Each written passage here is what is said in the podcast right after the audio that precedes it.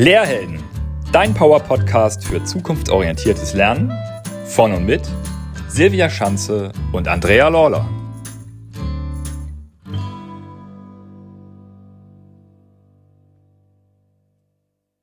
Herzlich willkommen zu einer neuen Folge auf dem Lehrhelden Podcast.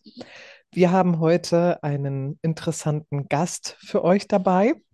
Einen Gast, den manche von euch vielleicht erinnern. Und zwar ist das der John Buchmüller. John, du warst vor ungefähr einem Jahr schon mal bei uns auf dem Podcast. Zwar in Begleitung, aber für diejenigen, die dich noch gar nicht kennen, freue ich mich, wenn du dich einmal kurz vorstellst. Wer bist du denn? Was machst du?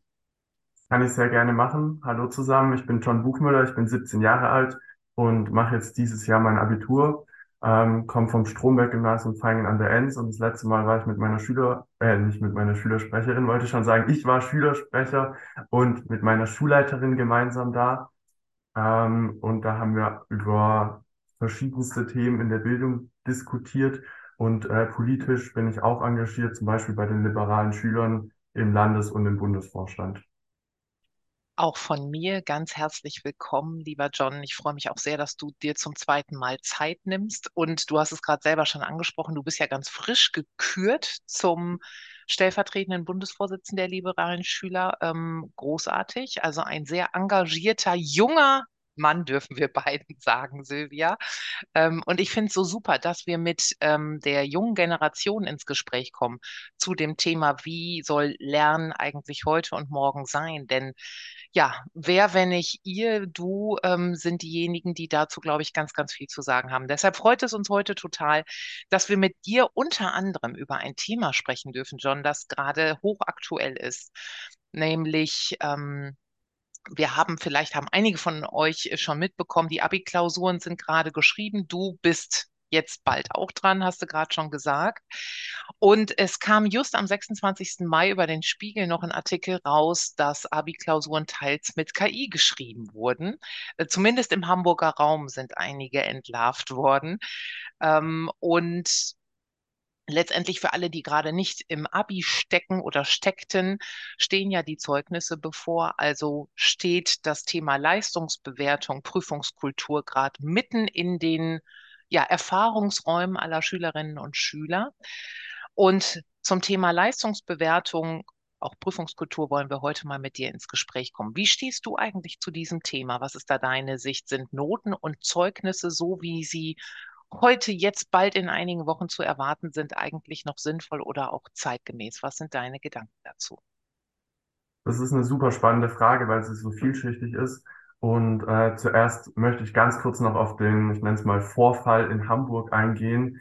Ähm, ich finde das eigentlich eine, ich sag mal, es ist eine, nicht eine gute Aktion, aber es ist schon eine Aktion, wo man mal sieht, wo denn die Problematik liegt.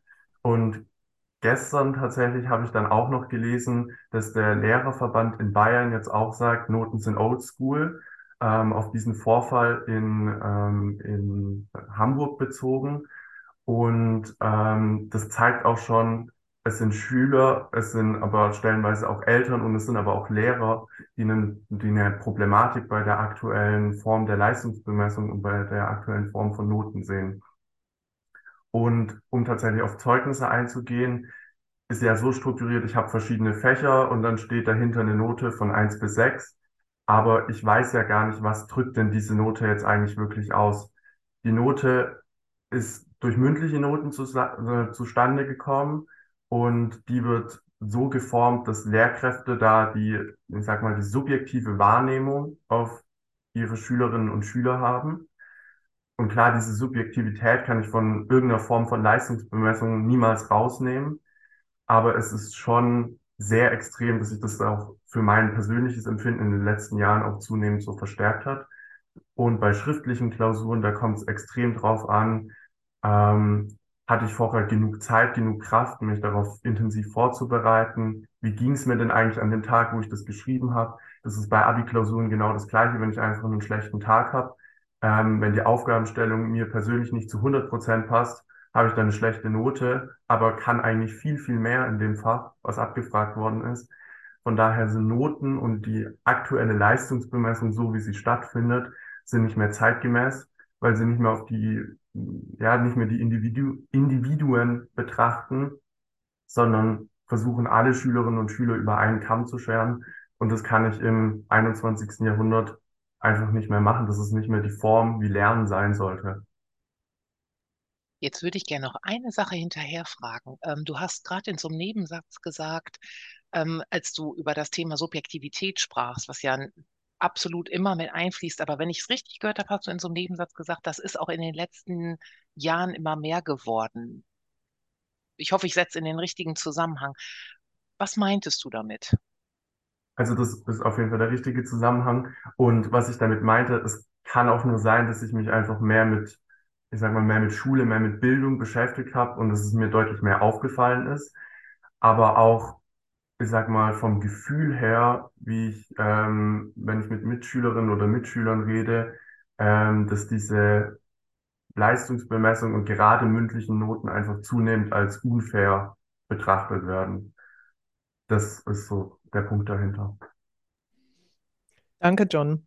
Mir fällt dazu etwas ein, was Andrea bestimmt auch kennt. Damals, als ich studiert habe, habe ich an, an, der Fernuniversität Hagen studiert und ich bin ja extra zu irgendwelchen Seminaren gefahren, um meine Professoren kennenzulernen, damit ich weiß, wie die die Antworten haben wollten um eine gute Note zu schreiben. Na, das ist ja in allen Bereichen durchzuziehen und in Schule war es ja ähnlich. Ne? Man musste den Lehrer gut kennen, damit man weiß, was der genauso mag. Das erinnere ich selbst auch noch aus Schule. Und ich möchte auch noch mal einhaken zu dem, was du gesagt hattest, dass es gut ist, dass passiert ist, äh, dass das aufgeflogen ist mit der Nutzung von äh, ChatGPT. Ich musste da sehr schmunzeln. Auf der einen Seite war das natürlich eine Strategie von dem oder der Schülerin, um zu gucken, oh, kriege ich eine bessere Note. Auf der anderen Seite ist das natürlich auch nicht so richtig intelligent gewesen. Denn äh, gestern haben wir ja auch in den Gazetten gelesen, dass ein Anwalt aus New York seine Fälle hat ähm, recherchieren lassen von ChatGPT und dass die KI hat sich die Fälle ausgedacht. Die gab es gar nicht. Und so ist dieser Mann mit 30 Jahren Berufserfahrung ziemlich auf die Nase gefallen. Und ähm, das wird jetzt alles geprüft, weil der hat die Fälle nicht überprüft. Und die KI hat sich das einfach so zusammengeschrieben, wie sie wollte. Das heißt also, nur weil wir das nutzen, heißt das ja nicht, dass das stimmt, was sie uns da ausspuckt. Ne, deshalb wollte ich das auch nochmal aufzeigen. Ja, auf der einen Seite eine gute Strategie, weil ich denke, ich bin dann besser im Abi. Auf der anderen Seite kann das ja auch so richtig in die Hose gehen. Du nix, das können unsere Zuhörer und Zuhörerinnen nicht sehen. Also du hast ja nun schon gesagt, dass du, dass der Bayerische Lehrerverband das Oldschool nennt. Ich weiß jetzt nicht, ob es auch deine Worte sind und dass es auch neue Ideen braucht, um Lernfortschritte überhaupt attestieren zu können. Wie ganz konkret kannst du dir das denn vorstellen? Wie kann man denn zukünftig Leistungen bewerten, wobei dieses Wort bewerten ja auch schon wieder Richtung Noten geht. Was kann man denn machen, um zu zeigen, dass man das verstanden hat? Also was ich auf jeden Fall in äh, Leistungsbemessungen widerspiegeln muss, ist auch, wie habe ich mich denn eigentlich entwickelt? Und das könnte ich, auch wenn ich in einem Notensystem, selbst im Notensystem drin bleiben würde, könnte ich auch schon versuchen, bei schriftlichen Leistungen oder auch bei mündlichen Leistungen zu bewerten, wie habe ich mich denn fortentwickelt und nicht zu sagen, okay, das war am Anfang ein, ja, so ein Durchschnittsschüler, sage ich jetzt einfach mal, und der ist halt die ganze Zeit durchschnittlich geblieben oder der hat immer kleine Fortschritte gemacht, aber die ganze Klasse hat Fortschritte gemacht und deswegen bleibt er am Ende in der Noten, in der Notenskala immer noch durchschnittlich und verbessert sich selber nicht. Ähm, also diese, diese, ja, persönliche Verbesserung da noch mit reinzubringen, das kann ich auch schon in einem Notensystem machen.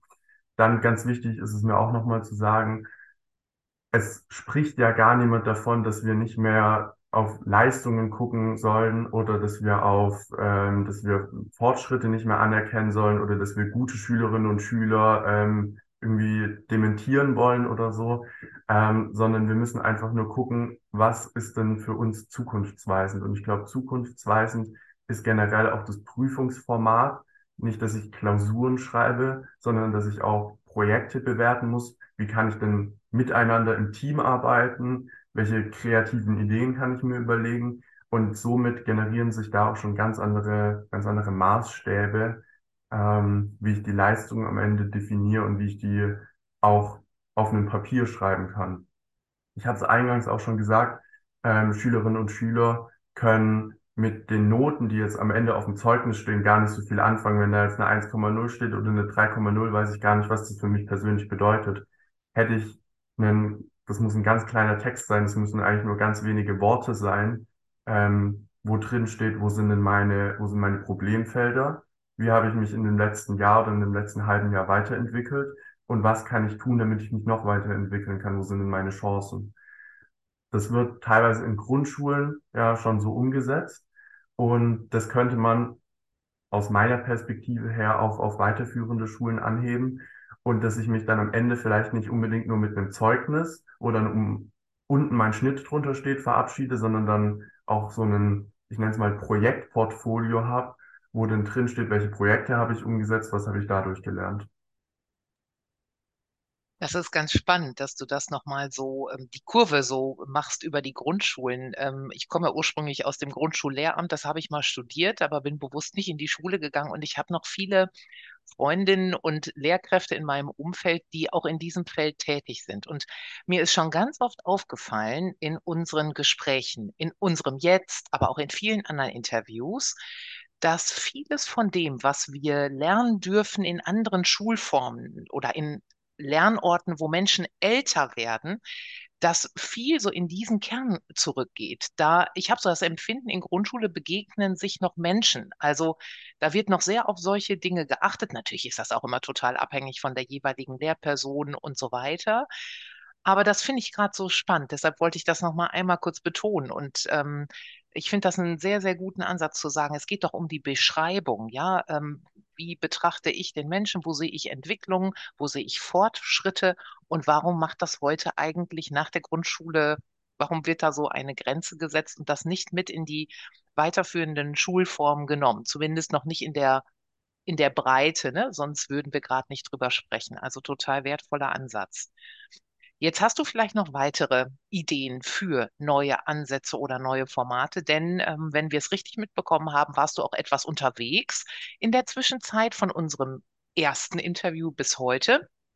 Unter anderem warst du, glaube ich, in Barcelona und ähm, hast dir mal so das Learn Life dort angeschaut. Ähm, und ja, ich kann mir vorstellen, es war sehr inspirierend. Was hast du denn ganz konkret aus deiner aus deinem Erleben mitgebracht, wo du sagst, das wäre was, was wir von dort lernen können und was wir heute in deutschen Lernorten, wir nennen sie ja immer noch Schule, äh, übertragen können? Gibt es da was, was du mit uns teilen kannst? Genau, ich war mit meiner Schulleiterin gemeinsam und äh, mit meinem Spanischkurs und noch äh, weiteren Personen, die vorher auch schon an einem Bildungsgipfel, also so eine Art Workshop bei uns an der Schule teilgenommen hatten, waren wir in einer Gruppe zu ungefähr 20, waren wir im Learn Life Center in Barcelona. Ähm, dieses Learn Life Center gilt als eine der innovativsten Schulen in Europa und das kann ich von, von meiner persönlichen Erfahrung auch sofort bestätigen. Das ist ganz spannend, weil das ist eigentlich ein, ist ein Lernzentrum direkt in der Innenstadt von Barcelona und wenn ich vorbeilaufen würde, ich würde es gar nicht als als Schule oder als äh, Lerneinrichtung irgendwie ähm, äh, würde ich das gar nicht erkennen, sondern es ist ganz normal in, in, das, in das Stadtbild eigentlich mit eingegliedert. Und wenn ich dann aber reinlaufe, dann ist es schon ein ganz anderes Setting, wie wenn ich hier in, ich sag mal, in Deutschland in eine ganz normale staatliche Schule reinlaufe. Wie die Leute da miteinander umgehen, in einem wertschätzenden Umgangston, ähm, und es ist ein Miteinander und nicht ein Gegeneinander. Das ist einfach wahnsinnig toll zu sehen. Und das Learn Life Center in Barcelona hat knapp über 100 Schülerinnen und Schüler. Und ja, man muss dazu sagen, es ist gerade eine private Bildungseinrichtung und es kostet 800 Euro im Monat, ähm, wenn ich da ein Kind ähm, hinschicken möchte. Interessante Zahl, denn der spanische Staat würde auch ungefähr 800 Euro pro Schüler einer staatlichen Schule ausgeben. Von daher könnte man das so von den Kosten auch gut übertragen. Und der ganz große Change im Prinzip ist, es ist ein ganz anderes, es ist eine ganz andere Lernkultur. Und tatsächlich dieses Projektportfolio, was ich eben angesprochen habe, genauso ähm, sieht dort der Abschluss aus. Es gibt keine Klausuren, die geschrieben werden. Ich kann mir meinen Stundenplan selber zusammenstellen. Ich kann mir mal überlegen, wofür lerne ich denn eigentlich und was möchte ich denn lernen? Und wir haben uns dort auch mit Schülerinnen und Schülern unterhalten. Und das sind ganz patente junge Menschen, die wissen, was sie mit ihrem Leben anfangen wollen, die wissen, wo ihre eigenen Stärken liegen, die aber auch ganz offen und ehrlich erzählen können, wo liegen meine Schwächen. Und auch danach, wenn ich das anderen Personen erzählt habe, dann klang das natürlich immer so nach so einer utopischen Vorstellung und so die, dann war immer so dieses Bild da von wegen, ja, das ist dann halt so, so kindergartenmäßig, das ist doch keine Schule mehr, das hat nichts mehr mit Lernen zu tun. Aber es ist einfach ein ganz neues Lernen, es ist ein ganz anderes Lernen und wir haben ein ganz viel tiefgreifenderes Lernverständnis, wie wir hier in den Schulen haben. Und also diese, diese Erfahrung, die ich dort machen durfte, ich bin wahnsinnig dankbar dafür. Und das ist jetzt tatsächlich so, ich habe, ich glaube, jeden Tag, wo ich dann danach noch hier in der Schule war, in Deutschland, hier am Stromberg-Gymnasium, nicht weil es bei uns nicht schön ist, aber ich habe da ans Learn Life Center zurückdenken müssen und mir überlegt, was könnten wir denn anders machen. Ein ganz großer Punkt ist, wie ist denn dieses Gebäude überhaupt aufgebaut? Es hat halt keine Klassenzimmer mehr, es hat keine Tafeln mehr, sondern es ist ganz offen. Es hat natürlich hat es dann so eine Cafeteria und es hat so einen Gemeinschaftsraum, aber es ist halt alles sehr offen gestaltet und es ist nicht so um 7.30 Uhr zur ersten Stunde muss ich in Raum XY sein und dann muss ich rüberlaufen, sondern es ist einfach offen gestaltet. Und auch nicht so, dass ich dann einen Lehrer habe, der irgendwie in dem Fach für mich zuständig ist, sondern ich habe einen Mentor, mit dem unterhalte ich mich regelmäßig über meine Lernerfolge. Und das ist zum Beispiel auch was, das kann man relativ schnell übernehmen und es wird an manchen Schulen hier ja auch schon gemacht, dieses Mentoring einzuführen, ähm, dass Schüler und Lehrer auf einer vertrauensvollen Ebene, auf einer Beziehungsebene sich offen und ehrlich austauschen können über Lernerfolge, aber auch über persönliche Dinge. Und dann ganz, ganz großer Punkt, was wird dort gelernt? Dort wird nicht irgendwas gelernt, was in einem Bildungsplan vorgeschrieben ist, sondern dort wird ganz kreativ gelernt. Das Learn Life Center hat auch eine Grundschule, erste bis vierte Klasse, und da geht's ganz basal drum, lesen, schreiben, rechnen. Da haben wir in Deutschland äh, leider ja auch ein äh, kleines Problem, was wir in diversen Studien regelmäßig attestiert bekommen. Und dann wird da noch in den Grundschulen noch vermittelt, wie funktioniert denn die Welt und ich, die Schülerinnen und Schüler lernen ihr, ihr Umfeld und die Welt ein bisschen kennen und das auf eine ganz spielerische Art und Weise. Und das ist einfach wahnsinnig toll zu sehen, dieses andere Verständnis von Lernen und eine ganz neue, ja, Lernkultur. Danke für den Einblick, John. Du hast es ja eingangs gleich gesagt, es ist eine der innovativsten Lernorte Europas, aber leider auch nur für die eher hm, wohlhabenderen Menschen. Ich selbst habe eine Freundin in Barcelona, die ihre zwei Kinder dort auch gern hinschicken würde, aber kann das einfach gar nicht, weil zwei Kinder hat man mal eben 18.000 Euro ähm, im Jahr an Schulkosten. Das ist eine ganze Menge. Also drücken wir die Daumen dass sich das alles verändert, so dass es auch wirklich jedem zugänglich sein kann. Und nicht nur in Barcelona, sondern hoffentlich auch überall anders. Aber wir haben ja gehört, dass es auch einen Hub demnächst in Hamburg geben soll. Und dann werden wir natürlich berichten, wie es dort läuft. Sag mal, John, du hast ja eine Leidenschaft, würde ich das mal persönlich nennen, für Geisteswissenschaften. Und du setzt dich auch dafür ein, dass Geisteswissenschaften ähm, nicht mehr so stiefmütterlich behandelt werden, in Anführungszeichen. Warum ist das ähm, aus deiner Sicht so wichtig, dieses Gebiet? Das ist tatsächlich eine äh, Frage, die ich zweigeteilt beantworten möchte. Also es gibt tatsächlich zwei ganz explizite Gründe dafür. Einerseits, es gibt wahnsinnig viele Schülerinnen und Schüler, die kein großes Sprachtalent haben und nicht unbedingt gut in Naturwissenschaften sind, aber ganz viel geisteswissenschaftlich, alles wirtschaftliche, politische ähm, und gesellschaftliche sehr gut ähm, ja auf diese systematische Ebene antizipieren können und sehr gut mit diesen Themen umgehen können, aber naturwissenschaftlich und sprachlich einfach nicht so nicht so ja nicht so die Leidenschaft da gefunden haben, sage ich einfach mal. Das ist mir immer häufiger aufgefallen, habe ich mit vielen Leuten darüber gesprochen und das ist so ein bisschen der eine Grund. Das ist auch einfach beispielsweise, wenn ich Leistungskurse wähle, ich kann drei hier in Baden-Württemberg am Gymnasium, ich kann drei Naturwissenschaften wählen, aber darf nur eine Gesellschaftswissenschaft wählen. Und die kann ich auch nicht mit Sport, Kunst oder Musik kombinieren. Ähm, und das ist für mich auch ein bisschen, ein Stück weit ist es, hat es auch was mit Chancengerechtigkeit für mich ein bisschen zu tun. Und auch dieses freiere Auswählen, tatsächlich, da wäre ich auch wieder beim Thema, was will ich denn selber lernen, dass ich mir das aussuchen kann, ein bisschen, ein Stück weit. Und die andere Thematik ist, beispielsweise in Gemeinschaftskunde, ein ganz, ganz großer Inhalt, ähm, Demokratiebildung, wie funktioniert unser Staat, wie gehe ich mit Fake News um, wo hole ich mir meine sicheren Informationen her, was sind gute Informationsquellen. Und wenn ich mir jetzt angucke, dass ich in der Mittelstufe teilweise eine Stunde Gemeinschaftskunde in der Woche habe und da irgendwie versuche, auch nur annähernd alle wichtigen Informationen, was denn gerade in der Welt passiert, reinzubringen und zu versuchen, ein demokratisches Verständnis aufzubauen und zu versuchen, mündige Staatsbürger ähm, aus der Schule zu entlassen. Da habe ich einfach nicht die Zeit dafür. Und aber gleichzeitig kann ich mich drei oder vier Stunden die Woche mit dem Gebiss in Biologie von irgendeinem Tier befassen, um das einfach mal so gegenüberzustellen. Und klar, am Ende nach der Schule, da werden vielleicht manche Leute irgendwie Dolmetscher oder Germanisten und auch Physiker, aber wir alle werden doch Staatsbürger. Und deswegen finde ich die Geisteswissenschaften so essentiell und die werden in allen Bundesländern ähm, leider tatsächlich stiefmütterlich behandelt und die Wichtigkeit wird auf politischer Ebene einfach nicht gesehen.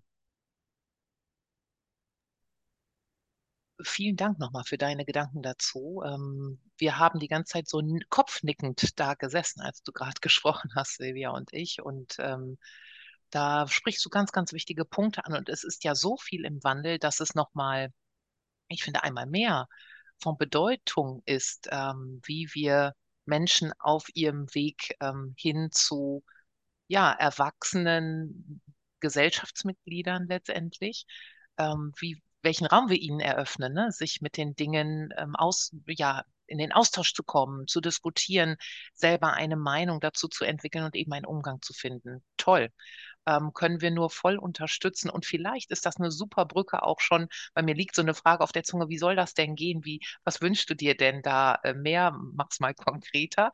Das passt aber super zur fünften Frage, mit der wir ja immer so ein bisschen auch nach vorne schauen. Ähm, wo du nochmal deine Wünsche einfließen lassen kannst. Und ganz konkret haben wir sie so formuliert, wie muss Schule aus deiner Sicht sein, damit Kinder und auch Jugendliche wirklich Spaß am Lernen haben, also mit wirklich mit Freude lernen und die im besten Fall ja auch behalten, bewahren können. Das ist tatsächlich so ein bisschen, die Antwort liegt darin, um, ich glaube, alle Themen, die wir schon besprochen haben, einfach nochmal ein bisschen zusammenzufassen. Ähm, einerseits ist es der, der Inhalt, was wird denn gelernt? Ähm, junge Menschen müssen, müssen den Sinn dahinter begreifen was sie denn in einem Lernort oder in der Schule lernen und nicht einfach ähm, das lernen, weil es halt im Bildungsplan steht. Und das ist auch ganz oft die Argumentation äh, von Lehrkräften, wenn ich frage, warum lernen wir das jetzt eigentlich? Ja, das müssen wir machen, weil es im Bildungsplan steht. Und das, das kann es doch wirklich eigentlich nicht sein, sondern dann muss ein ganz neues Verständnis her für Zukunftsthemen, ähm, Bildung für nachhaltige Entwicklung, ähm, Umgang miteinander, Kreativität, Social Skills, ganz, ganz viele Themen. Also ich nenne es zusammengefasst einfach mal Future Skills. Und da hat, glaube ich, vielleicht auch, haben da auch viele Zuhörer, haben da bestimmt gleich einige Schlagworte, was sie unter Future Skills verstehen. Ich verstehe darunter, wie schon gesagt, Kreativität, Kollaboration und äh, den sozialen Umgang miteinander oder die vier Ks generell, also kritisches Denken auch noch. Und anderer Punkt ist, haben wir auch schon angesprochen, die, diese Leistungsbemessung, dieses ewige, dafür bekommst du eine Note, hierfür bekommst du eine Note. Und ich kann es schon verstehen, klar, das gibt manchen Lehrkräften gibt es einen Rahmen, irgendwie eine Sicherheit, ähm, wie sie, wie sie, äh, ähm, wie sie Lernfortschritte rückmelden. Aber Schülerinnen und Schüler, junge Menschen können damit eigentlich gar nicht viel anfangen. Und das ist auch gar nicht das, was wir wollen. Ich will nicht wissen, ob ich jetzt eine 1,0 oder eine 3,0 oder was weiß ich, was für eine Note habe, sondern ich will wissen, was habe ich denn tatsächlich gelernt. Und nicht, was habe ich mir jetzt zu Hause irgendwie versucht, auf Krampf in meinen Kopf reinzubringen, sondern was habe ich denn tatsächlich nachhaltig gelernt. Und ein ganz, ganz essentieller, ein dritter großer Punkt ist die, die Lernkultur des Miteinander in der Schule. Nicht dieses Gegeneinander und vor allem übereinander, sondern junge Menschen können ganz klar sagen, was wollen sie denn eigentlich schon. Grundschüler ähm, haben eine sehr, sehr starke, ausgeprägte Meinung und diese Partizipation kommt leider viel zu selten. Ganz krasses Beispiel, denn letzt habe ich mich mit einem, ähm, mit einem Schüler von einem Gymnasium unterhalten hier in Baden-Württemberg und die haben noch nicht mal eine Schülervertretung, noch nicht mal eine SMV, weil der Schulleiter sagt, nee, brauchen wir nicht. Ähm, aber nicht so, weil, äh, son weil an der Schule alles gut läuft, sondern um die Schülerinnen und Schüler einfach klein zu halten. Und da gibt's bestimmt noch viele, viele andere Beispiele und dieses Miteinander ist an vielen Schulen leider nicht so ausgeprägt, wie es sein sollte. Und da muss sich, glaube ich, viel ändern. Und diese, ein vierter großer Punkt, für alles, was wir in Schule machen, für alles, was sich entwickeln muss, wir können im Kleinen schon ganz viel tun. Aber das hängt ganz oft davon ab, wie engagiert sind denn die Lehrkräfte, um Projekte zum Beispiel umzusetzen. Wie engagiert sind Schulleiterinnen und Schulleiter, um Projekte umzusetzen, um neue Ideen, ähm, um neue Ideen umzusetzen. Oder auch wie mutig sind die, um einfach mal zu sagen, okay, im Gesetz steht zwar drin, wir müssen vier Klausuren schreiben, aber ist mir eigentlich egal, wir schreiben nur mal drei. Oder wir schieben mal den Schulstart von 7.30 Uhr auf 9 Uhr und ähm, dann gucken wir einfach mal. Und dafür gehört eine große Portion Mut dazu. Aber am Ende für einen großen, sagen wir, für einen großen politischen Wandel, für einen großen Bildungswandel ist die Politik ein bisschen verantwortlich. Und viele Bildungspolitiker sagen dann immer so, ja, ich war früher Lehrer, ich kann das alles voll gut nachvollziehen, aber in den 15 Jahren, wo sie halt nicht mehr in der Schule drin waren, wo sie nicht mehr gefühlt haben, wie ist denn Schule eigentlich einerseits von Lehrerperspektive und von Schülerperspektive hat sich so viel in der Schule gewandelt, dass von vielen, nicht allen, aber von vielen Bildungspolitikern ist da noch ein ganz altes Verständnis von Schule da, dass das einfach nur ein, ein Ort ist, wo mir das Wissen in den Kopf reingedrückt wird. Und dann gehe ich mit, ähm, äh, um zu studieren an irgendeiner Uni mit äh, Numerus Clausus und am Ende müssen da alles Juristen oder was weiß ich was draus werden. Ähm, klar, das sind nicht alle Bildungspolitiker, um das nochmal zu verdeutlichen, dann will ich nicht alle über einen Kamm scheren, aber ich sag mal, im Gro ist da noch ein falsches Verständnis von Schule und von Lernen da. Und ich nehme das gerade verdeutlicht wahr, dass es in der Gesellschaft immer eine größere, eine immer größere, ja, ein Bewusstsein gibt, wie muss denn Schule und Lernen eigentlich funktionieren. Und das ist eine super Entwicklung.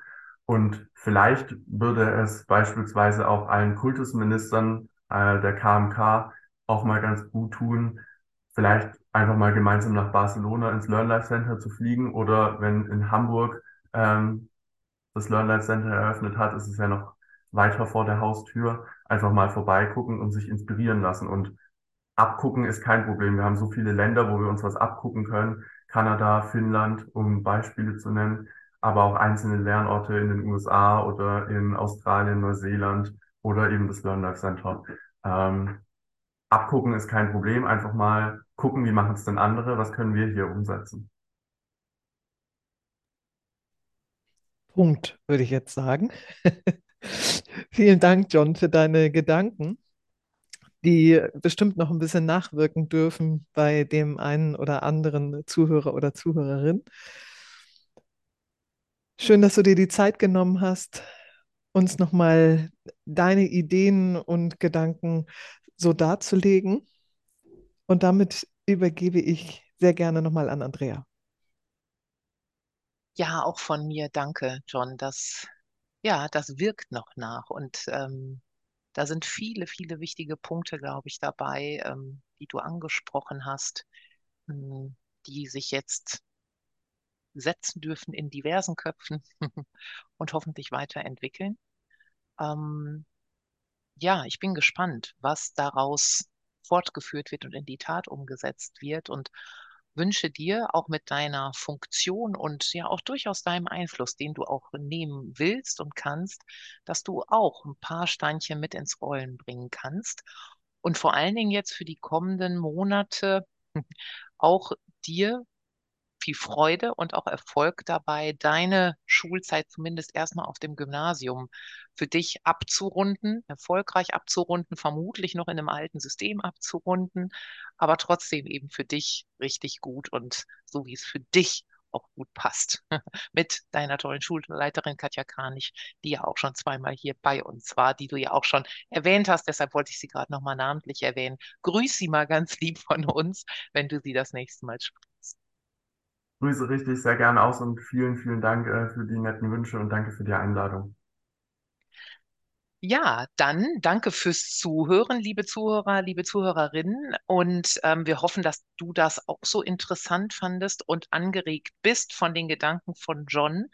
Ähm, wenn es weitere Ideen, Fragen gibt zum Thema, wie soll denn eigentlich Leistung bemessen werden in dem Lernort Schule, was sind da deine Ideen dazu? Vielleicht kennst du auch schon andere tolle ähm, Inspirationen und ähm, hast da noch weitere Ideen her damit. Wir würden gerne mehr dazu in unserem Podcast aufnehmen. info at lehrhelden.com, da kannst du deine E-Mail hinschicken oder einfach via Speak Pipe uns eine Sprachnachricht hinterlassen. Der Link dazu in den Smart Notes.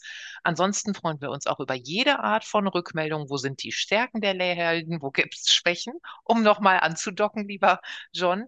Ähm, auch das auf diesen beiden Kanälen herzlich willkommen. Danke fürs Zuhören für heute und bis zum nächsten Mal. Und denk daran, trau dich, heldenhaft zu sein. Denn Helden wie dich braucht die Zukunft. Denn auch du bist Teil der Zukunft.